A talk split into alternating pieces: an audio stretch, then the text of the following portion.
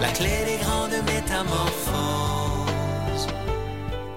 Bonjour et bienvenue à Bouquin et Confidence. Julie Collin au micro avec vous pour la prochaine heure et demie pour discuter de littérature. Cette semaine, je m'entretiens avec Daniel Grenier pendant environ 30 minutes, euh, surtout à propos de son plus récent livre qui s'appelle Les Constellés, qui est paru chez Marchand de Feuilles. Donc, on va discuter principalement de ça, parce qu'il y avait vraiment beaucoup de choses à dire sur le sujet, mais on va aussi parler avec lui de traduction, parce qu'il est traducteur et aussi, il a été traduit. Aussi, Étienne Beaulieu euh, vient nous parler de Les Chants du Mime de Gabriel Giasson Dulude, qui est paru chez le Norrois. C'est un livre que j'ai beaucoup apprécié moi aussi. La chronique a passé très, très, très, très vite. Je pensais vraiment avoir la chance de participer à cette chronique-là. Mais Étienne avait tellement de choses à dire, puis c'était tellement intéressant que je n'ai pas vu le temps passer. Donc, euh, je me reprendrai éventuellement pour vous en parler euh, de Les Chants du Mime. Mais c'est vraiment un livre que moi aussi j'ai beaucoup apprécié. Aussi, j'accueille un nouveau collaborateur euh, à l'émission, c'est Dominique Lemieux. Dominique Lemieux qui euh, travaille à la Maison de la littérature, qui est un grand lecteur. Et ça fait vraiment longtemps que je me disais que Dominique ferait un excellent chroniqueur à la radio. Il suffisait que j'ai une opportunité, en fait, pour le contacter et lui offrir. Ces choses faites, Dominique va nous parler de trois livres. Et vous allez entendre dans l'audio aussi qu'il s'engage à parler à chacune de ces chroniques d'un auteur ou d'une autrice de la ville de Québec. Donc ça, je trouve ça très intéressant aussi comme concept. Mais avant tout ça, je vous invite à écouter une entrevue que j'ai réalisée avec Patrice Cazot, qui est le co-idéateur de l'événement le 12 août. J'achète un livre québécois. Donc ensemble, on discute de la septième édition de cet événement euh, qui se déroulera le 12 août. Et aussi, euh, on discute des particularités lié à cette année parce que c'est une année qui est quand même spéciale. Hein. On s'entend qu'on est encore dans une période de pandémie. Donc, on ne veut pas nécessairement non plus que les gens euh, restent en librairie. On ne veut pas nécessairement créer des événements en librairie, mais on veut en même temps que les gens viennent découvrir des livres en librairie. Donc, comment on trouve le, juste milieu finalement euh, pour euh, respecter les mesures sanitaires tout en mettant le livre québécois de l'avant? Donc, on écoute ça à l'instant. À plus tard le 12 août, ça s'en vient bientôt, c'est l'événement le 12 août. J'achète un livre québécois. C'est la septième édition qui aura lieu euh, dans quelques jours. Et pour en discuter, je rejoins euh, le co-idéateur de cet événement, Patrice Cazot. Bonjour. Bonjour, Julie. Donc, qu'est-ce que c'est exactement euh, le 12 août, j'achète un livre québécois? D'où ça part comme idée? Mm-hmm. Le 12 août, j'achète un livre québécois. C'est un événement, une initiative citoyenne, si on veut, qu'on a lancé en 2014 déjà. Wow! Puis, euh, pour faire ça simple, l'événement en tant que tel, c'est archi pas compliqué. C'est qu'on invite les gens à aller se procurer un livre d'un auteur québécois le 12 août. On veut susciter une grande vague de demandes à travers toutes les librairies, tous les endroits où on vend des livres pour que les gens aillent se déplacer puis acheter un livre québécois. Puis euh, ça a parti, ça a parti sur un coup de tête, là, sept ans. On, euh, discutait entre auteurs, il y avait moi, il y avait Amélie Dubé, puis on faisait on, faisait les, les, les, constats habituels, là, les auteurs en vie difficilement, c'est dur de, de, de, faire sa place dans, dans le milieu du livre. Euh, il y avait la situation difficile euh, pour les auteurs. Puis on, au lieu de, de s'apitoyer là-dessus, au lieu de, de, de, de recenser tout le temps les, les mêmes constats négatifs, on disait un des nerfs de la guerre, c'est la demande. Ben, on va en susciter une. On va inviter mhm. nos proches, nos amis à aller se procurer un livre. C'est comme ça que ça a parti, tout simplement. Donc, vous êtes mis en mode solution. Finalement, vous avez trouvé une idée. Et cette idée-là, vous l'avez lancée quand même euh, assez rapidement, mais elle a pris des proportions qui dépassent vraiment ce que vous imaginiez. Oui, ça a été une avalanche, ça a fait boule de neige. Ça, les, les gens se sont accaparés, là, de, se sont, euh, sont emparés de l'événement. Et puis, euh, à travers tout ça, on, a toutes sortes de gens qui collaborent avec nous, là, les libraires, les auteurs, les éditeurs. On peut pas, c'est dur d'être contre l'idée du 12 jours, j'achète un livre québécois. Donc, mm. on a eu plein de gens qui nous ont aidés à travers ça. Oui, puis il y a même des éditeurs maintenant qui lancent des livres juste à temps pour le 12 août. Oui, je pense que oui. Je pense qu'il y, y, a des libraires aussi qui me disent qu'ils n'ont plus le droit de prendre des vacances le 12 août. Donc, on, a eu un, un, grand impact sur le milieu du Oui, c'est vrai que le 12 août, euh, il faut être en librairie. On n'a comme pas vraiment le choix. il y a quand même pas mal de monde. Euh, avant de parler de l'événement de cette année, c'est quoi un livre québécois? Comment qu'on pourrait le définir dans l'optique de l'événement, justement? Nous, on a vraiment une définition très large d'un livre québécois, d'un auteur québécois. Euh, je me souviens dans les premières éditions en 2014, en 2015, on nous posait beaucoup la question. On voulait vraiment qu'on définisse clairement. Puis euh, il y en a qui nous écrivaient Ben moi je suis franco-ontarien, est-ce que mon livre est éligible? Moi je suis acadien, moi j'ai vécu au Québec, mais maintenant j'écris en anglais, dans l'Ouest canadien. Nous autres, on disait écoutez, nous autres, là, on veut inciter les gens à acheter un livre, un c'est tout, un livre québécois. Donc la définition était très large. Mon auteur québécois, quelqu'un qui, qui a vécu au Québec, euh, j'ai même... québécois ou euh, qui, mange une poutine de temps en temps quand il est ici. Nous autres, ça ne nous dérangeait pas. Hein. J'allais parler de la poutine justement parce que j'avais lu ça, un, auteur qui vient manger une poutine une fois de temps en temps, qui aime ça, c'est correct, qui est éligible. Donc, la définition est très, très, très inclusive. Le but, c'est pas de faire euh, choisir le bon livre québécois pour t'inscrire dans la catégorie, mais plus va à la découverte de nouveaux livres québécois, euh, initie-toi des choses que tu connais pas encore, sois curieux, sois ouvert. C'est plus comme ça qu'il faut le voir. Mm. C'est justement un des impacts que ça a eu le, 12 août. Je regardais chaque année, on a euh, un peu après l'événement, il y a notamment Gaspard qui fait une grande euh, euh, une espèce de, de, de, de, calcul de tout ce qui s'est fait le 12 août. Puis au niveau des auteurs qui sont découverts le 12 août, dans leurs calculs, ils calculent qu'il y a dans les dans les semaines précédentes, il y a environ des livres de 683 auteurs différents qui ont été achetés. Puis la journée du 12 août 2019, c'était des, des livres de 1552 auteurs, donc deux fois plus d'auteurs qui ont été découverts cette journée-là que comparativement les, aux semaines précédentes. Wow! c'est quand même assez significatif. Hein? Oui, puis c'est vraiment ça qu'on recherchait à la base. Là. On voulait faire connaître les auteurs québécois. On voulait que les gens en parlent. On voulait que les gens euh, on voulait que les libraires les mettent en, les mettent en avant, puis euh, on voulait susciter cette demande-là carrément. Et là, cette année, c'est quand même particulier avec la pandémie. Euh, comment tu vois l'événement cette année? C'est quoi les particularités? Mm-hmm. c'est une source d'anxiété pour moi de voir qu'est-ce que ça va donner parce que d'année en année, on se cache pas, ça a tout le temps eu plus de succès qu'avant. Mm-hmm. Ça a tout le temps, ça a tout le temps été plus fort que l'année précédente.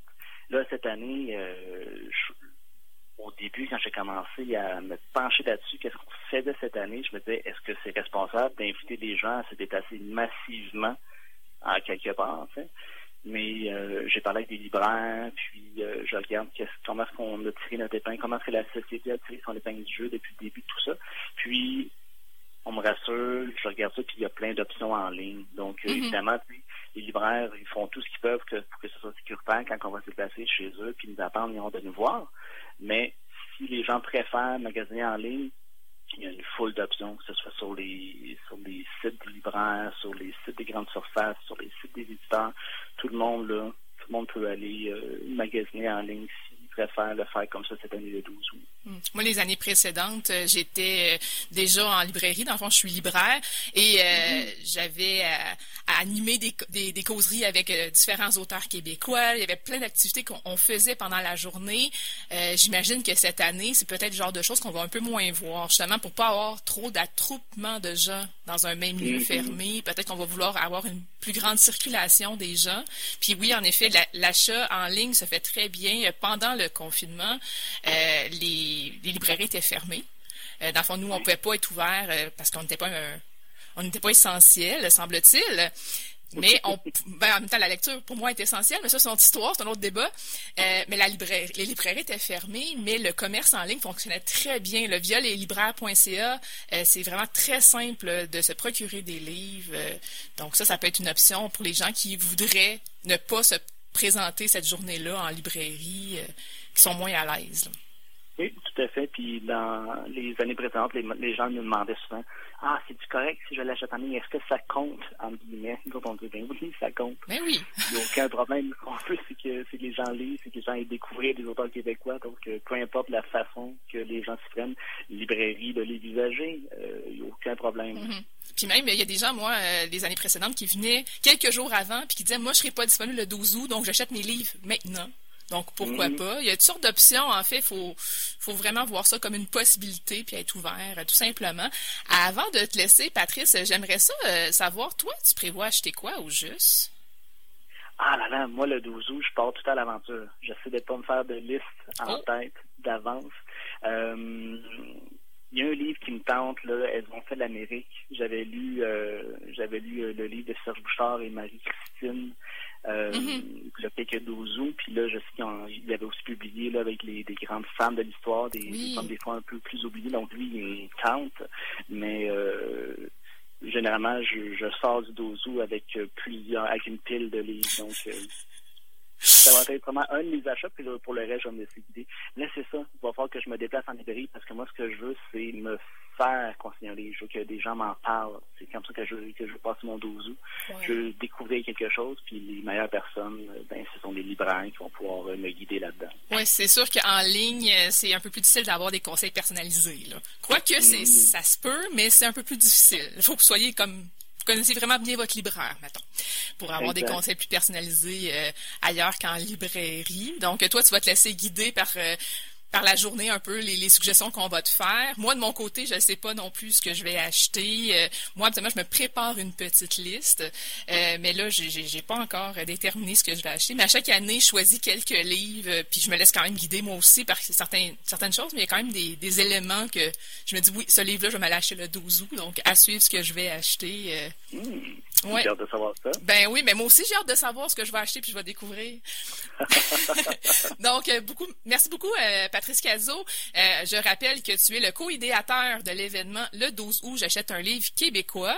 Merci beaucoup d'avoir le, pris le temps de nous en parler aujourd'hui. Merci beaucoup, Julie. Vous êtes bien à Bouquin Confidence, Julie Collin au micro. Et là, je rejoins Étienne Beaulieu. Bonjour, Étienne.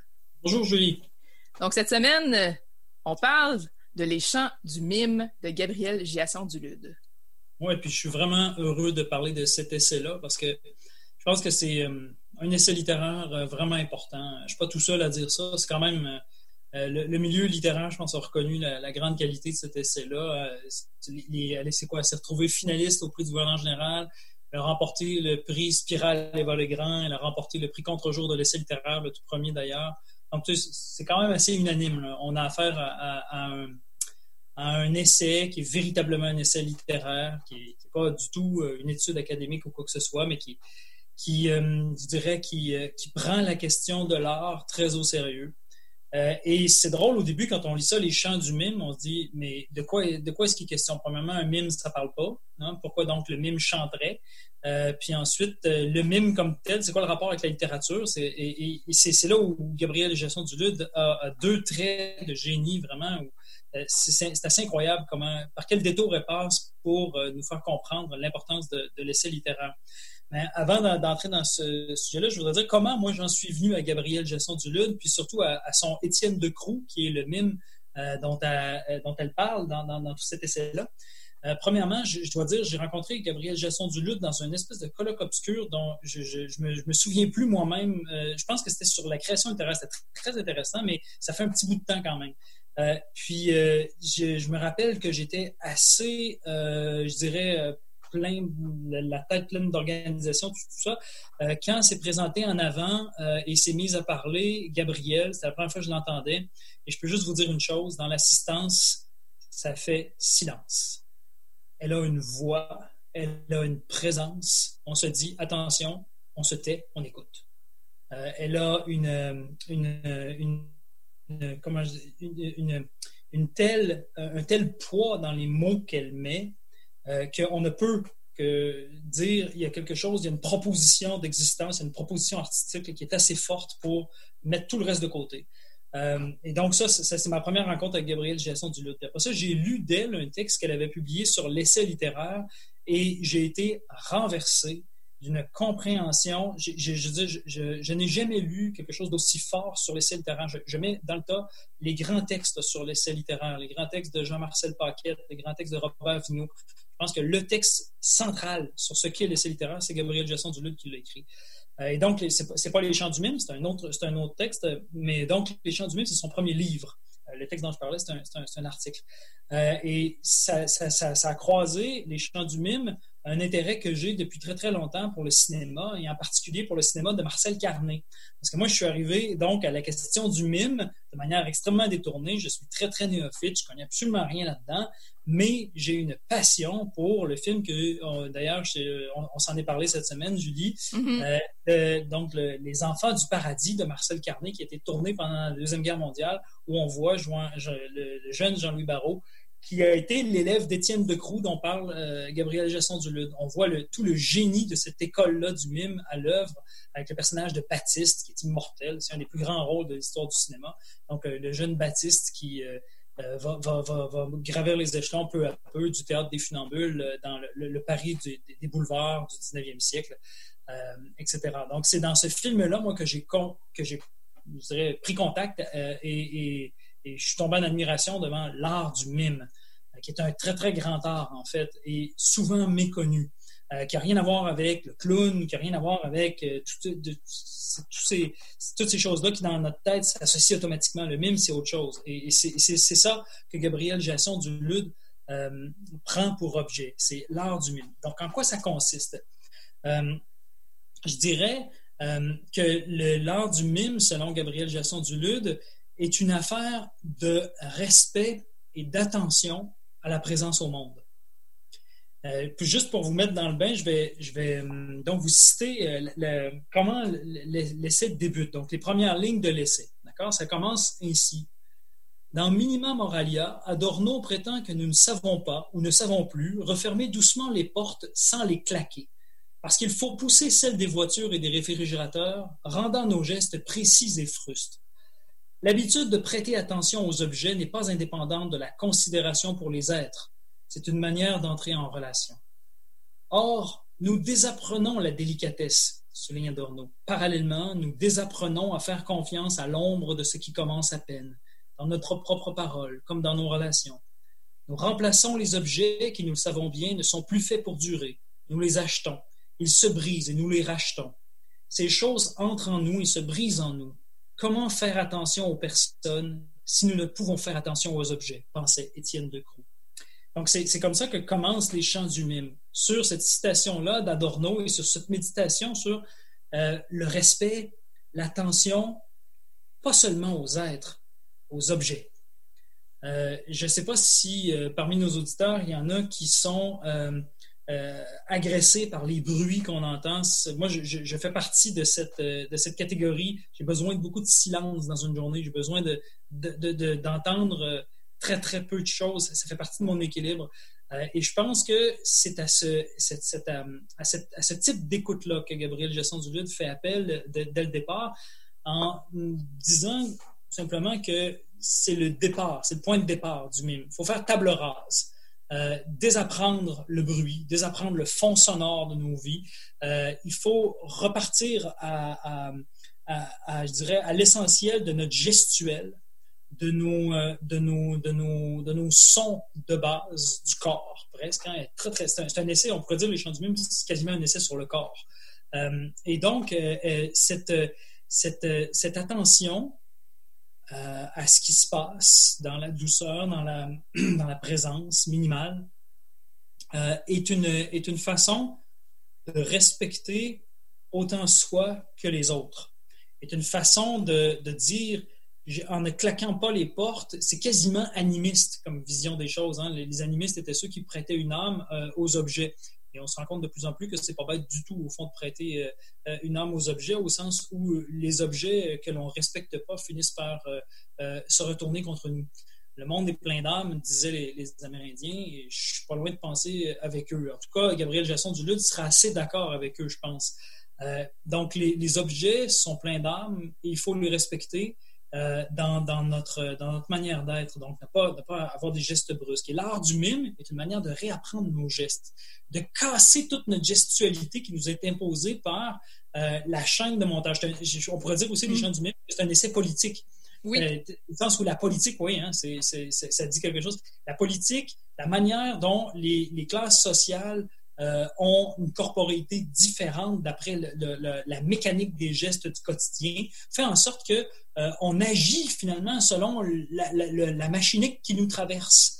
Euh, et donc, la, libération du corps passe par une attention accrue à la manière dont on bouge, dans la manière dont on s'approprie nos mouvements, dans la manière dont, euh, euh, je sais pas, on, réapprend tel geste artistique. Moi, je ne fais pas de mime, mais je fais un petit peu de violoncelle. Puis je sais très bien qu'il faut que je brise ma gestuelle pour avoir un coup d'archet qui soit beaucoup plus gracieux. Ben, le mime, je pense, d'après Gabriel Gesson Dulude et, et se met à l'école d'Étienne Decroux, euh, fait, cette, cette, brisure essentielle de la mécanique gestuelle. Bon, elle prend l'exemple, par exemple, qui est beaucoup plus évident, c'est imaginons qu'un travailleur travaille dans une chaîne automobile où il, répète les mêmes gestes au quotidien. Hein. Le mime va lui être utile pour se réapproprier son corps, pour casser euh, l'usage exclusif de certains muscles, de certains tendons, de certains. et donc, c'est une façon de se réapproprier complètement son corps et l'espace dans lequel notre corps est, baigné.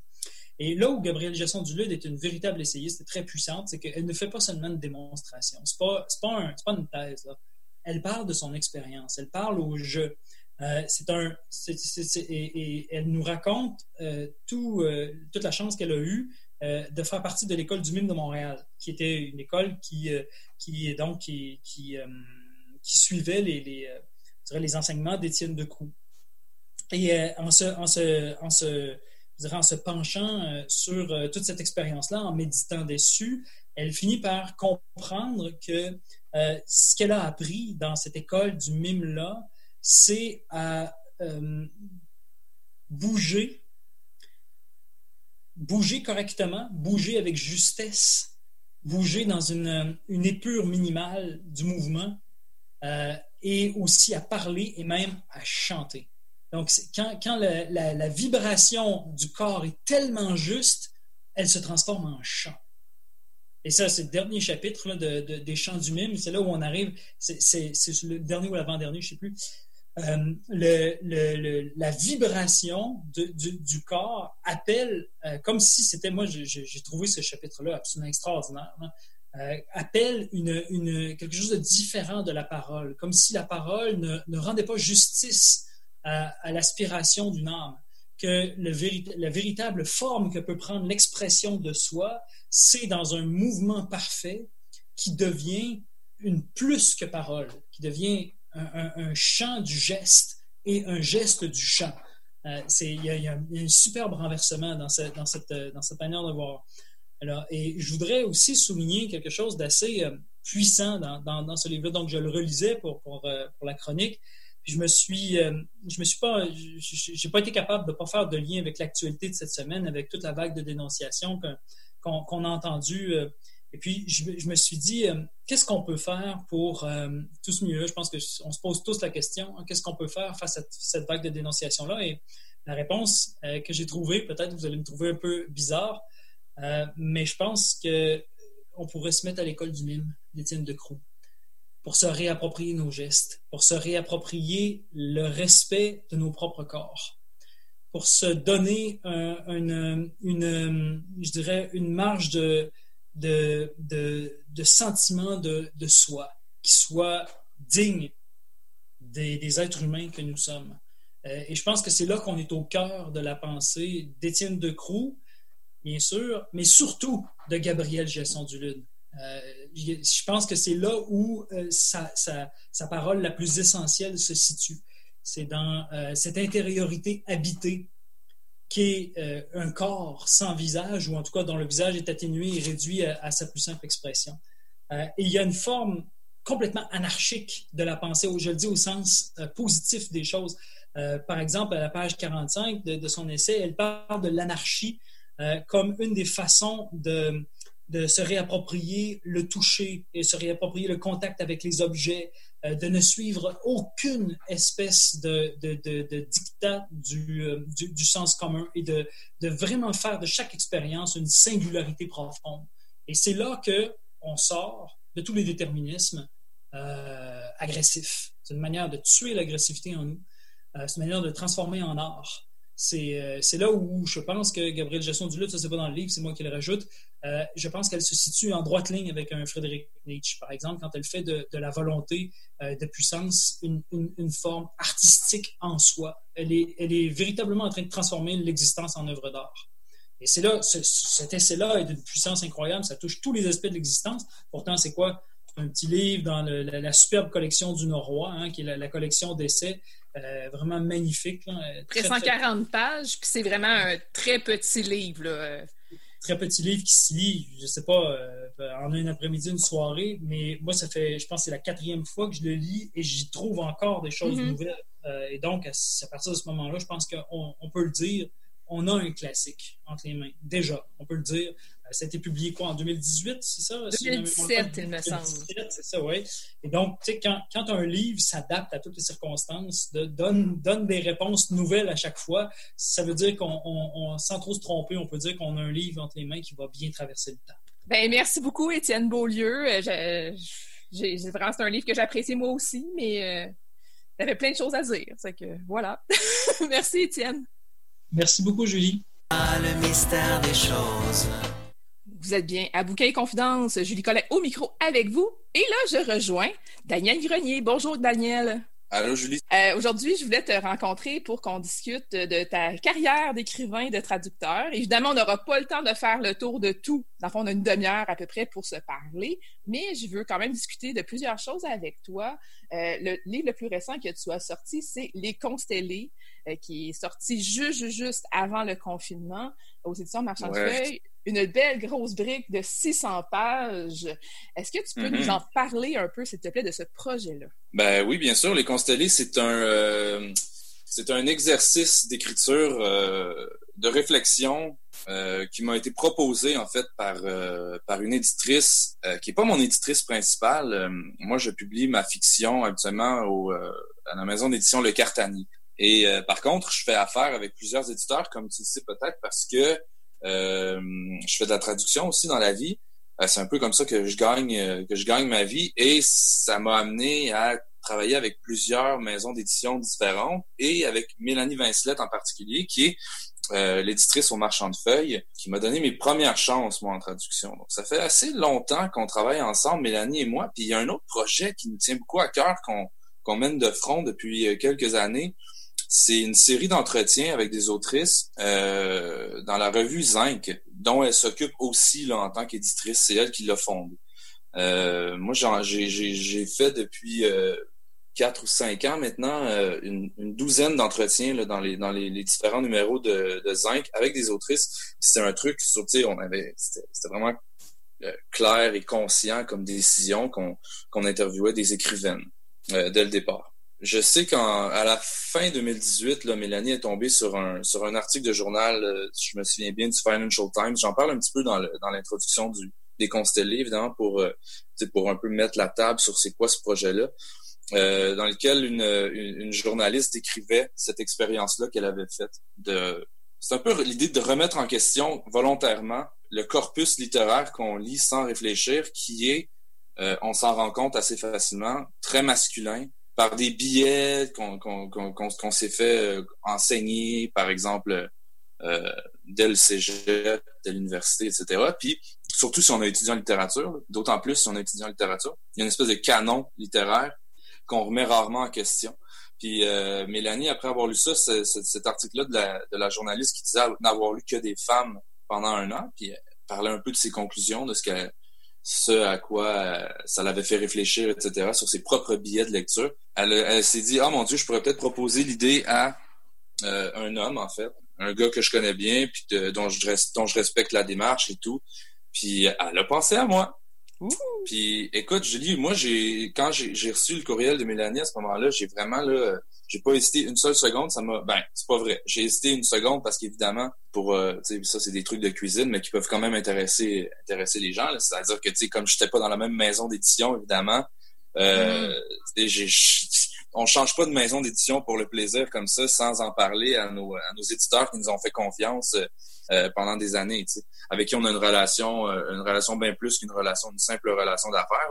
Donc euh, oui, bon, je me, j'ai, je me, j'ai parlé avec mon éditeur au Cartanier, je lui ai demandé si c'était quelque chose qui, qui était envisageable comme petit, on pourrait appeler ça un, un pas de côté là, dans une dans une relation une relation à long terme.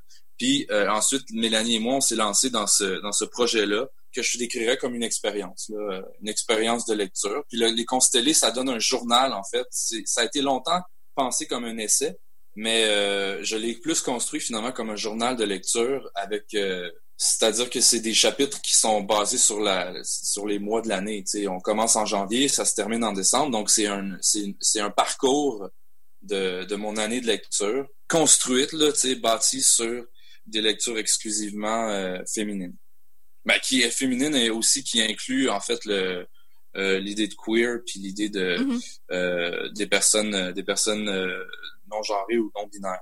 Donc c'était l'idée de pas lire des hommes plus que de lire des femmes. C'est un livre qui donne à peu près 600 pages. Est-ce que tu l'imaginais aussi volumineux au départ? Euh, difficile à dire, non. Dans notre projet, nous, c'était plutôt une plaquette. Euh, c'est que c'était pensé comme un essai au départ, mais euh, je pense que dès, dès les premières pages écrites, je me suis rendu compte que la seule manière pour moi, en tant que gars, d'aborder ce sujet-là, c'était de me placer dans une pure position de lecteur, donc de réceptacle. Tu sais, de, oui, évidemment, il y a de la subjectivité, il y a une certaine expertise littéraire que je mets en, que je mets en, euh, lumière, là, en parlant de ces livres-là, mais j'avais pas, dès le départ, c'était très clair que j'allais pas arriver à des grandes conclusions sur c'est quoi, par exemple, l'écriture féminine, qu'est-ce que c'est écrire quand on est une femme, etc. C'était pas ça, euh, ni le but, ni euh, l'ambition de, ce livre-là. Ça a donné un très long livre, entre autres,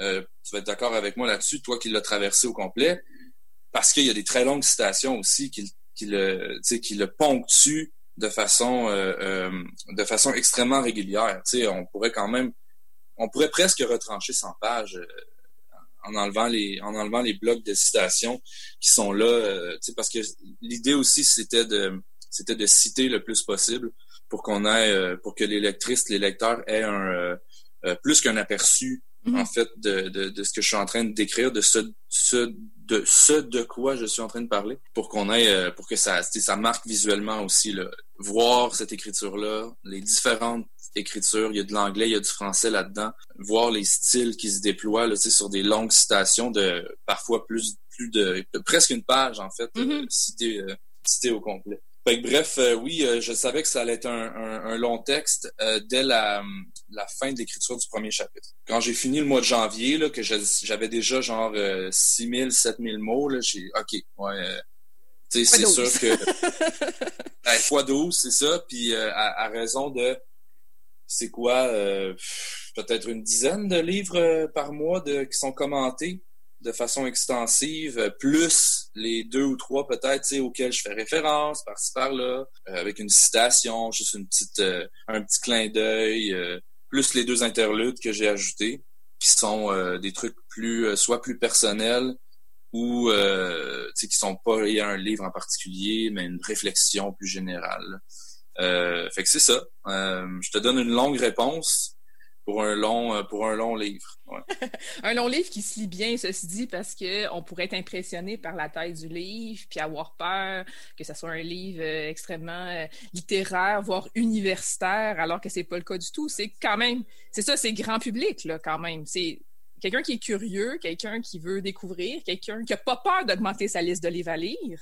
Ouais, j'ai la prétention de croire qu'il est assez grand public. Cela dit, euh, je me suis rendu compte, évidemment, c'est pas un livre universitaire. Ça, faut vraiment le, le, le, le, mettre, mettre les choses au clair dès le départ là, dans notre conversation. C'est un livre qui est euh, très personnel. Évidemment, comme je disais tout à l'heure, il y a un background universitaire qui arrive une fois de temps en temps. Puis je me suis rendu compte en écrivant qu'il y a certaines réflexions, entre autres sur l'autofiction, sur le rapport à la réalité, à la vérité en écriture, dans l'écriture des femmes, euh, la façon dont l'autofiction a été lue, reçue, euh, analysée par des critiques hommes, etc. Un moment donné, il y a une limite à, la vulgarisation aussi. Oui, tout à fait. Évidemment, il y a des concepts, il y a un rapport au réel qui est nécessairement euh, complexe, sinon compliqué. Là, puis, euh, mais, mais en même temps, si je me replonge dans cette réflexion-là à propos de l'autofiction et du rapport au réel, un des arguments que j'essaie de développer, c'est de justement dire que le rapport au réel puis, puis à la fiction dans, la, dans cette littérature-là, il va toujours être soumis à ce que j'appelle la lecture ordinaire aussi du monde.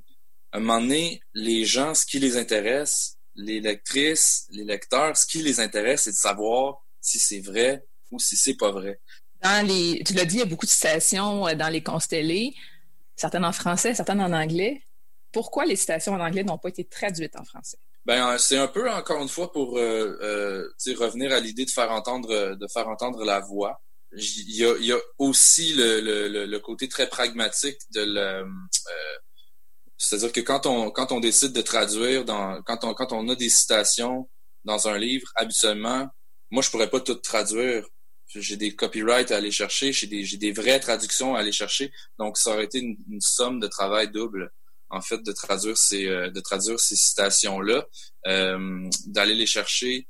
Euh, non seulement aller chercher l'original, mais faire la vérification pour savoir s'il existe un original pour des textes qui datent de 1900. Julie, je sais pas si sais, mais souvent c'est très compliqué.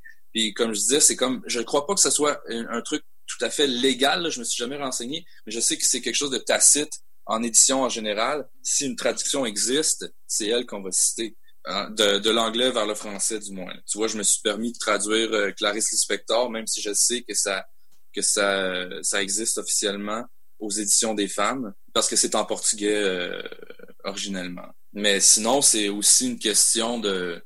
Euh, je veux pas qu'on reste sur l'idée seulement du travail. Il y a aussi une question de, de, faire, euh, de faire entendre euh, la voix. Comment tu t'y es pris pour rédiger tout au long de cette année 2019? Est-ce que tu écrivais certaines notes sur papier? Est-ce que tu écrivais à l'ordinateur? Est-ce que tu avais une routine d'écriture et de lecture? Ben, moi, j'ai une routine de travail depuis plusieurs années. J'écris soit quand j'écris de la fiction ou euh, de la création en général, disons. Euh, j'écris toujours le matin. Je traduis l'après-midi en deux séances de... C'est comme si je faisais du 9 à 4, du 9 à 5. Puis c'est deux séances d'écriture. Donc une séance d'écriture le matin où je fais ma création, où je le suis, je suis le plus éveillé intellectuellement. Puis ensuite, les, mes contrats si on veut, euh, euh, de traduction que je suis de toute façon obligé d'honorer. Je l'ai fait l'après-midi quand je sais que je pourrais choquer mon écriture si je si j'essayais d'écrire l'après-midi. Donc c'est ce que j'ai trouvé comme routine qui est l'idéal pour moi. Puis l'écriture ça a toujours été, euh, euh tu sais, je l'ai souvent dit là, dans des circonstances, dans plein de circonstances différentes, mais tu sais pour moi, écrire, ça n'a jamais été un plaisir. Je sais qu'il y en a qui triplent sur le fait d'écrire. Moi, c'est un travail. Là, je veux dire, j'aime ça avoir écrit quelque chose. C'est pas tout à fait la même chose. Là. Euh, fait que je me, je me force. Je suis quelqu'un de fondamentalement, je me décris comme quelqu'un de fondamentalement paresseux, puis euh, euh, de procrastinateur. Puis ça peut paraître paradoxal, mais les paresseux et les procrastinateurs, c'est parfois les, les meilleurs pour travailler parce qu'on sait qu'il faut qu'on se donne des, des balises puis des trucs. Donc, on, euh, ouais, j'ai développé certains, euh, certains trucs, euh, puis ça fonctionne.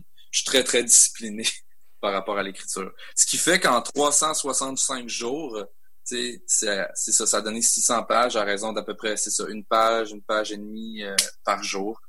Assez satisfaisante. C'est-à-dire que la séance d'écriture est basée là-dessus. C'est sur le, une page environ, là, que, avec laquelle je, je suis à l'aise pour le lendemain reprendre le, le, le fil de ma, de ma pensée. Tu avais vraiment une obligation de résultat, dans le sens que tu t'es dit, moi, je vais écrire à peu près une page par jour, puis vraiment, c'est mon résultat, j'y arrive, puis le lendemain, je continue. Ouais. Puis j'étais toujours un petit peu en avance sur mes lectures. Évidemment, c'est ça l'idée. C'est que je suis à peu près trois livres en avance, mettons. Donc, je commente un livre que j'ai lu il y a environ une semaine, une semaine et demie, ou même parfois là, que je viens de terminer. Puis je vais te, je vais te donner un petit scoop en fait euh, euh, euh, sur la sur la pas la période de gestation, mais au contraire sur justement sur la sur la, la, création là, en direct du livre, c'est que en fait j'ai triché. Euh, ouais, c'est que j'ai réussi, imagine-toi donc, à écrire janvier et février en janvier. Fait que pendant toute l'année, pendant tout le reste de l'année, j'étais bien évidemment, là, Julie, moi j'étais sur un boost, là, au début, là, ça, ça sortait. Fait que pendant tout le reste de l'année, j'ai été en avance d'un mois sur mon écriture. Ce qui fait que j'ai terminé la rédaction des constellés, en fait, en pratique, euh, à la fin novembre. J'avais écrit mon mois de la fin de mon mois de décembre. Là, je te vois hocher la tête là, comme si c'était. Ah, je trouve ça vraiment, je trouve ça vraiment intéressant Ben oui, c'est intéressant parce que justement, après ça, le mois de décembre, que tu que toi, tu as l'impression que je l'ai écrit en décembre. En fait, je l'ai écrit en novembre, puis le mois de décembre a servi déjà à la correction. Donc, le livre est sorti très rapidement. Tu sais, Mélanie et moi, là, euh, on, a, on a vraiment on a vraiment gaulé à la fin là, sur la, la révision, la relecture. On s'est relu plusieurs fois. On a enlevé euh, certains passages. Oui, oui, on a enlevé certains passages, imagine-toi donc. Euh, mais tu sais, euh, pas de façon draconienne. On parle pas de 100 pages de retranché, là. Mais euh, ouais, euh, le mois de décembre a servi à ça. Et ensuite, euh, à la relecture. Et euh, janvier, février, là, on a gossé sur un visuel et tout, qu'est-ce qu'on voulait comme comme quatrième de couverture. Puis c'était très clair aussi dans notre tête, dans le projet initial, que c'était pas un livre que j'allais écrire pendant trois ans puis qu'elle allait devenir une espèce de somme de réflexion euh, parfaite euh, sur, avec une, une thèse, une synthèse, etc. Non, non. Il fallait que ce soit justement un journal de lecture à chaud qu'on sort trois mois après l'avoir complété. Donc, c'est ça qu'on a en main. Je crois qu'il, tu sais, j'ai la prétention de croire qu'il est assez bien écrit, il est assez peaufiné, mais il y a du rough aussi dans ce, dans ce livre-là. Tu sais, il y, a des, il y a des moments même où, tu sais, si tu prends juste le début du livre, par exemple, euh, là aussi, il y a une tricherie, euh, il y a une tricherie au point de vue narratif, c'est-à-dire que je commence le livre en me disant j'écrirais, j'allais écrire ça au mois de mai. Donc, tu comprends, je suis comme revenu écrire mon mois de janvier, dans ben le fond, euh, après avoir écrit plusieurs autres mois. Donc, il y a une, tu sais, il y a, il y a, il y a un, comment dire, un, un, effort, tu sais, de le construire, le livre, mais il fallait aussi que ça soit euh, sur le sur le rough, comme je disais, un côté un peu euh, euh, premier jet dans certains dans certains côtés, dans certaines idées qui sont qui sont lancées, qui sont qui peuvent paraître grossières, que j'essaie de nuancer après. Mais tu sais, on me voit on me voit en train de réfléchir. Ça se mm-hmm. peut que je me contredise dans deux mois, là, tu sais, sur sur un truc que j'avais développé dans un dans un chapitre précédent. Le livre il est à la fois, je crois, très très lisible euh, de, de du début à la fin. Euh, mais il y a aussi le fun aussi, euh, je pense, à parcourir un peu justement comme une constellation, là, à se promener par-ci par-là, puis revenir, aller chercher peut-être juste les, les, passages qui nous intéressent aussi. Là, si si tu as un intérêt particulier sur les, pour les littératures autochtones, ben il y a un chapitre qui est consacré à ça. Puis je pense que ce chapitre-là, il se lit de manière indépendante, même si par-ci par-là, je fais des liens euh, ou des clins d'œil à, d'autres euh, d'autres parties du livre. Je l'ai conçu un petit peu comme ça, là, pas comme un pas comme un dictionnaire, mais plus comme un ouvrage de référence euh, qui se consulte. pour l'instant, il y a un petit côté rough, là, de un petit, un petit côté évidemment, je dirais pas vite fait, parce que comme je te disais, il, est, très écrit le livre, mais il fallait qu'il fallait qu'on le fasse vite, c'était ça le but. Là. On voulait que ça soit, on voulait que ça soit à chaud. Ouais, c'est l'expression que j'utiliserais. Disons-le comme ça, là. à chaud. C'est une réflexion, euh, une réflexion euh, en train de naître et qui, euh, à laquelle on assiste un peu en direct. C'est un livre qui revient aussi sur des trucs, des trucs que j'ai écrits quand j'étais plus jeune, qui vient, qui vient remettre les pendules à l'heure sur qu'est-ce qui se passait dans ma tête à ce moment-là en tant que jeune homme qui est au baccalauréat en création littéraire, c'est qu'est-ce qui se passe dans sa tête à ce moment-là, dans certaines nouvelles, dans certaines de mes premières nouvelles, etc. Il y a un interlude sur... Euh, je sais que c'est quelque chose que tu voulais aborder euh, avec mm-hmm. moi, c'est pour ça que j'en parle.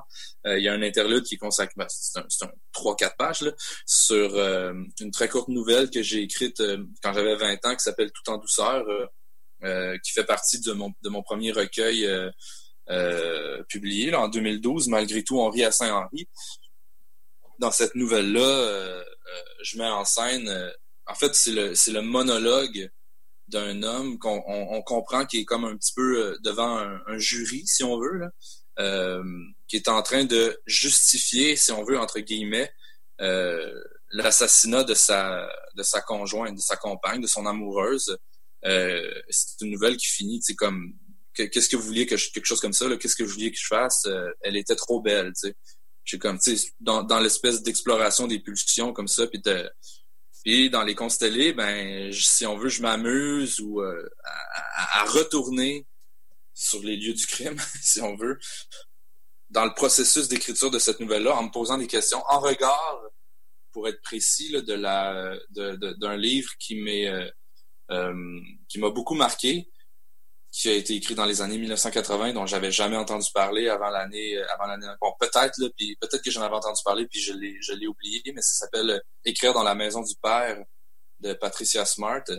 C'est un essai sur euh, Hubert Aquin, Gabriel Roy, euh, Anne Hébert, si je me souviens bien, euh, où, Smart euh, refait un petit peu le canon de la littérature québécoise à l'aune de cette idée-là que qu'on a souvent tué les femmes en littérature ben, pour piler sur leur cadavre puis ériger, une sorte de, fascination de l'ambiguïté, de fascination du mal, d'exploration de la, psychologie du criminel, etc.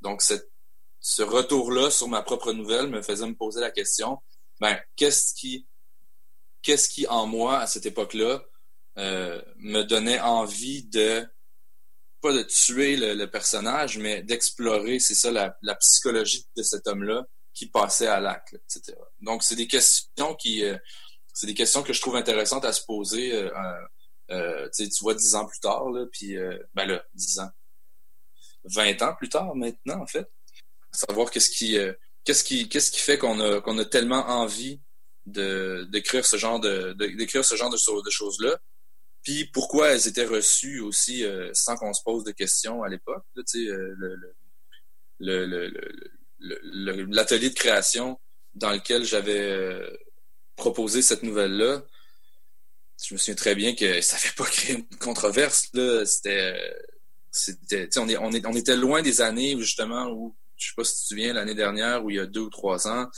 Vanessa Courville a quitté le, comité de rédaction de la, de la revue XYZ euh, parce qu'elle était en désaccord avec, euh, euh, le contenu, la forme que prenait une certaine nouvelle qui avait été acceptée par le comité de rédaction on était loin de ça à l'époque. On se posait pas ces questions-là. Donc, moi, je, me souviens d'avoir reçu exclusivement des commentaires euh, positifs qui, qui, euh, qui, se concentraient sur la forme, hein, sur le, la forme du monologue, etc., sur les belles images qui étaient développées dans la nouvelle, sans qu'on se pose la question à savoir qu'est-ce qui se passait, euh, c'est, c'est quoi le, quel est le motif derrière, derrière l'écriture. C'était des questions qui étaient un peu tabous, je crois, à l'époque, à l'université qu'est-ce qui peut motiver qu'est-ce qui peut motiver l'écriture, qu'est-ce qui se trouve de, parce qu'on n'est pas supposé évidemment parler des, euh, des intentions d'auteur, des intentions des, des, écrivains, des écrivaines, c'est très tabou à l'université.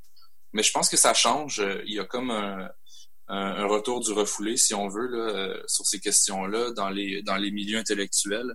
Puis c'est euh, c'est très très intéressant à mon sens ce qui se passe. Dans, puis dans les constellés, je, j'ai beaucoup appris sur ces choses-là pendant l'année. Là. Euh, j'aimerais ça parler un peu avec toi de, traduction aussi. Euh, dans le fond, tu l'as dit tantôt, c'est comme ça que tu euh, gagnes ta vie principalement. tu as traduit différents types de livres. Et toi aussi, tu as été traduit. Comment tu, regardes ces traductions-là, toi qui es toi-même traducteur, finalement, parce que tu t'es pas traduit en anglais. Là. Comment tu regardes ces traductions-là? Comment tu tu vis ben, Nous, les francophones, on a, on a les écrivains euh, francophones en général, du moins au Québec, là, comme on a la, plupart du temps, on a un, assez bon anglais.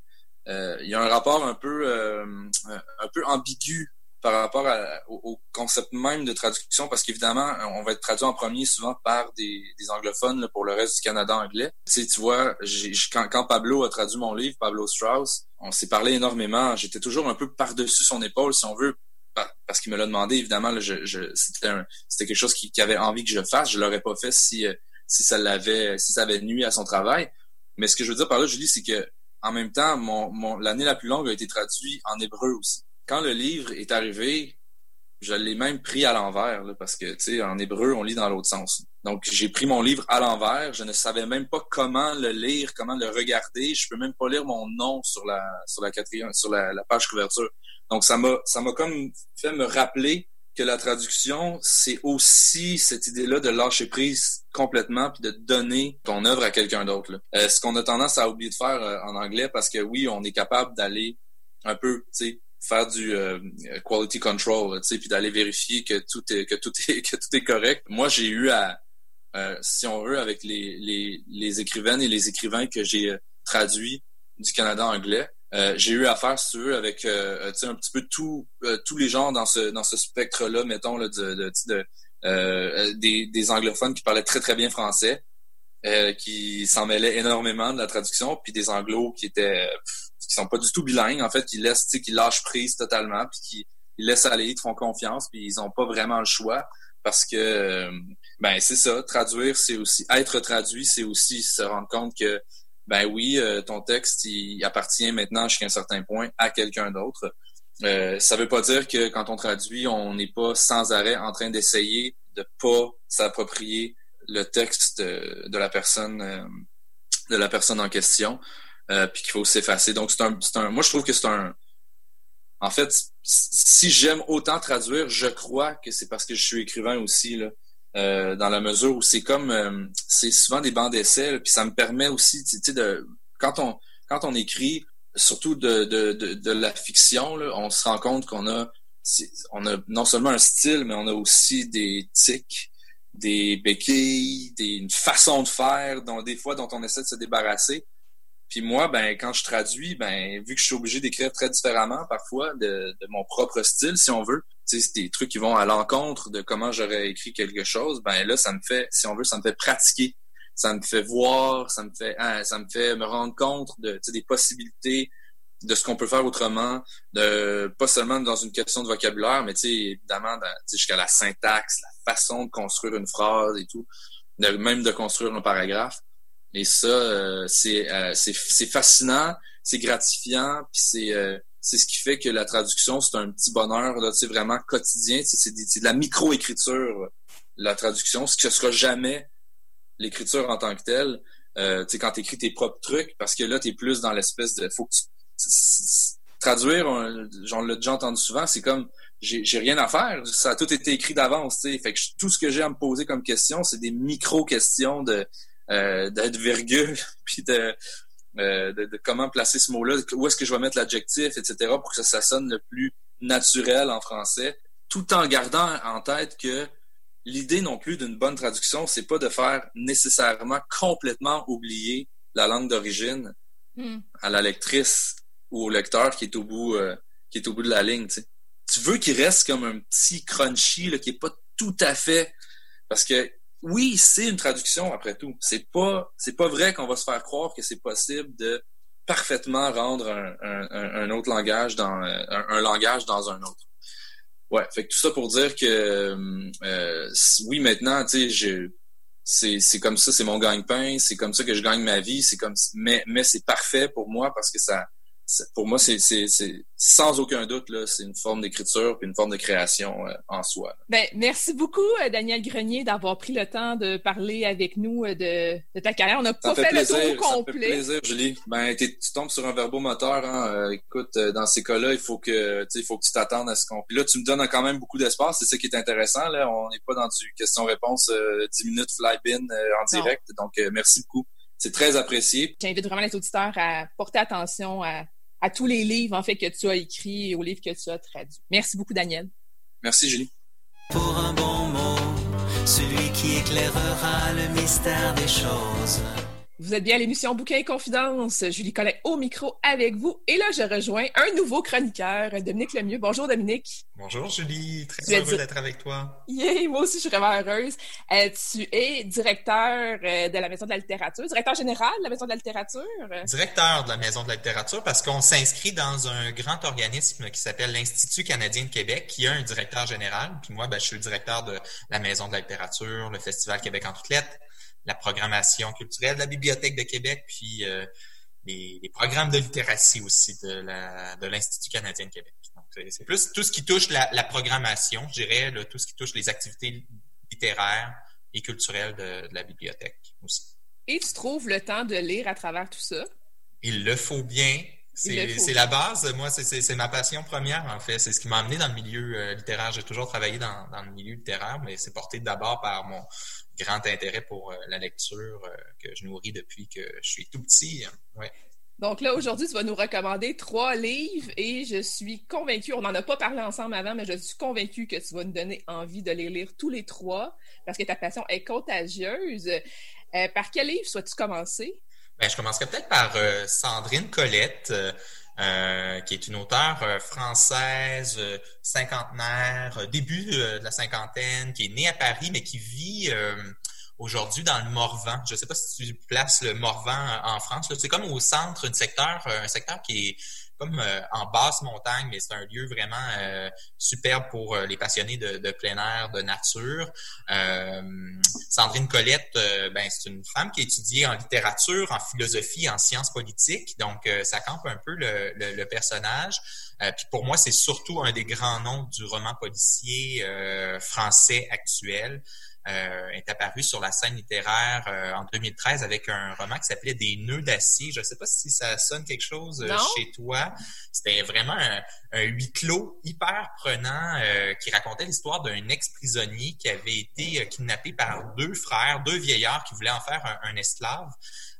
bon, ça, ça, fait penser un peu, imagine ça entre les mains de Stephen King ou de Patrick Sénécal, mais par la voix de Sandrine Colette. C'était vraiment là, c'est un roman vraiment tout en tension, prenant, euh, euh, qui lui avait valu euh, le prix, le Grand Prix de littérature policière. Puis depuis ce temps-là, ben, elle a publié sept romans. puis c'est fait, fait reconnaître comme, comme une valeur sûre la littérature policière, comme je disais d'entrée de jeu. donc le roman dont, que, j'ai lu euh, et que je vous conseille, donc je souhaite que vous le lisez également, c'est euh, Et toujours les forêts. Euh, comme dans tous ces romans, là, elle aborde les questions de, la, vie en campagne, de la vie en forêt, la, la, nature là, occupe une place vraiment importante dans son œuvre. Puis ça fait pas exception avec ce roman-là également et toujours Les forêts, qui est un roman post-apocalyptique. Donc, euh, la couverture ne donne pas l'impression d'être dans un roman policier, ni dans un roman noir, ni d'être dans un roman de science-fiction. Euh, c'est une tendance qu'on remarque un peu chez plusieurs éditeurs aujourd'hui d'intégrer la littérature qu'on considérait de genre dans des euh, maquettes un peu plus tout public. puis, mais ça demeure, c'est un roman de, science-fiction post-apocalyptique qui s'inscrit dans, dans une lignée d'œuvres récentes qu'on a pu lire euh, euh, au cours des, dernières années, qui est consacré aux, conséquences euh, des changements climatiques, aux dérives d'une planète en souffrance. puis, dans ce cas-ci, Sandrine Colette, ben, a réussi pour moi le pari parfaitement. Elle s'inscrit dans les, bons coups du genre parce qu'elle a réussi à peindre un univers hyper haletant, c'est suffocant, c'est aliénant. Euh, elle s'attarde au contre-coup d'un pays ou d'une planète. Là, on ne sait pas jusqu'où ça s'étend, cette tragédie-là, euh, mais on le sait que c'est une tragédie d'une ampleur euh, inégalée. Euh, on ne sait pas trop la cause, mais on le sait que c'est lié au changement climatique. On le sait que c'est lié à, à, je sais pas moi, des, on ne le sait pas parce qu'au moment du drame, on est avec un personnage qui survivra, évidemment, qui est caché avec des amis dans les catacombes.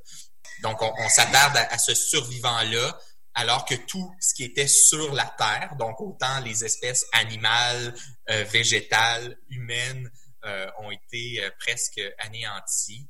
Puis le personnage principal s'appelle Corentin. Lui, il part dans une grande déambulation à pied pour retourner dans le lieu de son enfance qui, euh, qui s'appelle Les Forêts, d'où le titre est toujours Les Forêts. Euh, donc, il marche jusqu'à ce territoire de son enfance, un territoire qui est hostile, puis il espère retrouver là euh, la femme qui l'a élevé, qui s'appelle Augustine. elle l'a élevé, cette femme-là, c'est pas sa mère, parce que sa mère, c'est une femme très cruelle qui l'a abandonnée pendant son, son enfance. puis donc, il marche tranquillement vers, euh, euh, les forêts. et il, atteint ce territoire, il y reconstruit sa vie. il y a certaines rencontres en cours de route, certaines rencontres une fois là-bas. Je vous dis pas s'il retrouve son Augustine, mais ce que ça démontre, c'est toute la lourdeur de la survie dans un poste, dans un monde, le monde d'après, euh, la lourdeur de cette survie-là, euh, qui ne fait pas nécessairement naître non plus le, plus beau de l'humanité. Ça aborde euh, la solitude, la, grande souffrance, la part d'animal qu'on porte en nous, l'espoir qu'on qu'on a comme un réflexe à, à perdre aussi. Hein? Euh, Mhm. on dit une, une vie euh, sans espoir, euh, alors que le réflexe humain habituel, c'est de dire ben il y aura mieux, ben finalement peut-être qu'il y aura pas mieux. C'est tout cet apprentissage-là. C'est euh, donc un, un- véritable coup de cœur que j'ai eu pour euh, Et toujours les forêts. J'espère que vous vous euh, vous prendrez un plaisir aussi important que moi à le lire. Ça rappelle évidemment bon des romans comme La Route de Cormac McCarthy ou Station Eleven de- d'Emily Saint- Saint John Mandel. Euh, mais euh, Sandrine Colette, là encore une fois, pour moi, fait montre d'un véritable talent. Puis c'est construire une histoire, ben qui, évidemment, là, il y a certaines invraisemblances, mais malgré tout hyper prenante, puis ça se dévore euh, en claquant des doigts. Là. C'est un livre de combien de pages environ? C'est un livre qui a environ euh, 325 pages dans ces eaux-là. Que Dans un Donc, roman euh, très standard, finalement, dans le Exactement. très classique, qui est publié aux éditions euh, JC Lattès. Euh, depuis le départ, Sandrine Colette publiait aux éditions de Noël, mais là, elle a changé d'éditeur pour ce, ce roman-là. Euh, mais euh, on retrouve la, la Sandrine Colette qu'on aimait. Parfait. Ben, merci pour cette première suggestion. Ensuite, tu as envie de nous parler de Elle des chambres de Laurence Veilleux? Oui, ben Laurence Veilleux, qui est une poète qui vit au Bas-Saint-Laurent, une voix forte qu'on suit depuis quelques années déjà. Euh, on m'exclut parce que je n'avais jamais lu euh, Laurence Veilleux jusqu'à lire ce premier euh, recueil-là. Elle avait publié un premier recueil en 2014. Celui-là est paru, est paru cette année ou, ou en 2019. En J'ai comme- 2019, en pas. 2019. Ouais. Euh, puis moi, de mon côté, ben, je, je l'ai pigé la semaine dernière sur la table de suggestions de mes collègues euh, à la Maison de la littérature. Euh, J'avais vu que Laurence Veilleux avait récolté le prix Émile Nelligan pour ce titre-là il y a quelques semaines. Euh, puis euh, ça, a piqué ma curiosité, je me suis lancé, puis je dois dire que c'est tout à fait mérité comme honneur. J'ai vraiment été chamboulé par ce recueil qui fait vraiment écho à la situation qu'on vit actuellement. Laurence Veilleux partage dans ce recueil-là sa douleur. Elle décrit les blessures de l'enfance. Elle raconte euh, l'inceste euh, monstrueux qu'elle a vécu euh, de son grand-père. C'est tous ces apprentissages douloureux, ces, ces, ces, morceaux d'une vie anéantie. Moi, ça ça m'a fait, ben, évidemment, trembler devant des révélations de cette ampleur-là, devant, devant le courage de la prise de parole. Euh, je m'attendais pas à lire ce que j'ai lu au moment où je l'ai lu. Déjà que déjà le, flux de toutes les euh, les dénonciations qui ont eu lieu au cours euh, des, derniers jours, euh, c'était troublant. Ben, de plonger dans un texte d'une si grande qualité, c'était vraiment heurtant. Ça vrillait le cœur, mais c'est un ouvrage pour moi qui est, qui est nécessaire, puis encore plus dans, dans cette période-là où les voix se libèrent, puis ça démontre l'étendue des ravages. Euh, la poésie de Laurence Veilleux, c'est vraiment d'une force euh, inouïe. Euh, je souhaite de, trouver un, un, une forme de répit aussi là-dedans, parce qu'on sait à quel point ça peut ce genre d'histoire-là laisse de grandes cicatrices. Donc, si je résumais, pour moi, c'est un, recueil troublant, certainement, mais, mais complètement nécessaire. C'est publié aux éditions Poète de Brousse. Et maintenant, Chasse à l'homme de Sophie Les Tourneaux chez La Peuplade. Ben, ça aussi, pour moi, c'est dans une certaine continuité avec euh, justement la, période dans laquelle on vit, où on décrit euh, un certain ma- masculinisme, euh, une certaine, un certain paternalisme, de certaines pratiques bien établies dans, notre milieu. Sophie Les Tourneaux. Puis ça, je vais essayer de, à chaque chronique, Julie, je m'engage devant témoin aujourd'hui à au moins toujours aborder euh, un ouvrage d'un écrivain ou d'une écrivaine de la ville de Québec.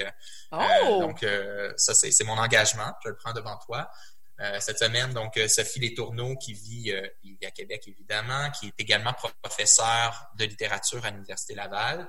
Euh, on la lit depuis euh, 2006, euh, notamment avec Polaroid, euh, qui était paru euh, chez euh, Québec Amérique, mais on la connaît peut-être encore plus pour euh, son roman Chanson française qu'elle avait publié euh, euh, au Cartanier il y, a, il y a quelques années déjà. Cette fois-ci, c'est aux éditions La Peuplade qu'elle publie ce récit qui s'appelle Chasse à l'homme. La Peuplade, d'ailleurs, je fais, je, fais, un aparté parce que je trouve qu'ils font une place vraiment intéressante aux auteurs de la ville de Québec, euh, aux auteurs et autrices de la ville de Québec depuis quelques temps. Euh, bon, là, je pense à, Vanessa Bell, notamment, qui a publié un recueil là, à Virginie de Champlain, qui a publié son premier euh, roman à la Peuplade. À l'automne, j'ai vu que Mireille Gagné, d'ailleurs, je vous en reparlerai parce que c'est ma lecture du moment, présentement, Mireille Gagné qui, qui publiera là à l'automne, Marc-Antoine Coffaneuf. Donc, la Peuplade est vraiment comme un, beau concentré de ce qui se fait de beau euh, dans la ville de Québec euh, actuellement. Je reviens à Sophie Les Tourneaux, donc Chasse à l'homme. C'est une autofiction hyper stimulante. J'ai vraiment trouvé ça stimulant pour, euh, pour mon cerveau. ça m'a évidemment énormément plu. J'ai aimé graviter autour d'une constellation de personnages, d'imprévus, de rencontres, de lectures. Tout ça se tisse autour de, de Sophie. Euh, ça définit grandement son parcours sur euh, trois continents parce qu'on on la suit évidemment pendant une certaine période de sa vie. En filigrane, on a cette perpétuelle quête d'un amour qui a été annoncé par une voyante qui lui a annoncé le grand amour. Euh, c'est d'ailleurs le, le, la, raison du titre, là, cette chasse à l'homme. Puis on, on, la suit euh, constamment euh, Sophie dans cette quête-là, euh, puis ça définit en partie son regard sur le monde euh, qu'elle jette. c'est un roman qui est construit, ben, un récit hein, qui est construit de façon très fragmentée. C'est donc de très très courts paragraphes qui qui s'additionnent l'un après l'autre, qui fait qu'on ah, on va en lire un autre puis qu'on n'arrête jamais finalement de le lire. Tu le connais ce sentiment-là, Julie? Oui, je connais. donc c'est vraiment addictif. Euh, puis ça, c'est, c'est, ça, c'est impossible à, abandonner. Euh, ça amène une certaine compulsivité dans la lecture, je dirais. Euh, on retrouve dans ce, ce récit toute l'intelligence vive de, de Sophie euh, son regard oblique sur le milieu gangréné, qui est le milieu littéraire, par cette vision aussi toujours euh, aussi paternaliste, malgré ce qu'on en dit. Euh, j'ai aimé les allers-retours entre les anecdotes, les analyses, euh, l'écriture et d'une maîtrise indéniable. puis pour moi, ben Chasse à l'homme, ça, ça démontre la puissance d'une voix littéraire qu'on qu'on mérite d'entendre plus souvent. puis c'est ça. Puis on reconnaît plusieurs personnages du milieu littéraire ou euh, certaines allusions aussi à notre euh, à nos euh, différentes réalités. Ça, ben il y a quelque chose d'intéressant pour toute personne qui s'intéresse à, la littérature d'avoir accès à ces référents-là, puis tout le processus d'écriture aussi de Sophie Les Tourneaux. ouais, c'est vraiment vraiment un, un, un récit hein, qui, qui vaut le détour. Eh bien, parfait. Merci beaucoup, Dominique. J'ai déjà hâte euh, aux prochaines chroniques parce que là, tu viens de me donner envie de lire trois livres, puis je suis certaine que c'est la même chose pour les auditeurs. Donc, rapidement, on rappelle, c'est Et toujours les forêts de Sandrine Colette chez JC Lattès, Elle des chambres de Laurence Veilleux chez Poète de Brousse et Chasse à l'homme de Sophie Les Tourneaux chez La Peuplade. Merci beaucoup, Dominique, et à bientôt. Merci à toi, Julie. Donc, euh, auditeurs, restez là. On revient tout de suite après la pause. C'est tout pour l'émission Bouquin et Confidence pour cette semaine. Merci beaucoup à tous d'avoir été là, d'avoir été à l'écoute. J'en profite aussi pour remercier les collaborateurs de cette semaine. Euh, tout d'abord, Étienne Beaulieu qui est venu parler de Les Chants du Mime de Gabriel Giasson du Lude. C'est paru au Norrois. Aussi, merci beaucoup à Dominique Lemieux qui est venu nous parler de trois livres et toujours les forêts de Sandrine Colette, c'est chez J.C. Lattès, de Elle des chambres de Laurence Veilleux, c'est chez Poète de Brousse, et Chasse à l'homme de Sophie Les Tourneaux, publié chez La Peuplade. Aussi, évidemment, merci à Daniel Grenier, qui était l'invité de la semaine, avec qui je me suis entretenue pendant une demi-heure. Reste à l'écoute. Dans quelques minutes, c'est Rock'n'Roll Planète qui suit. Donc, euh, bonne soirée à CKRL. À la prochaine.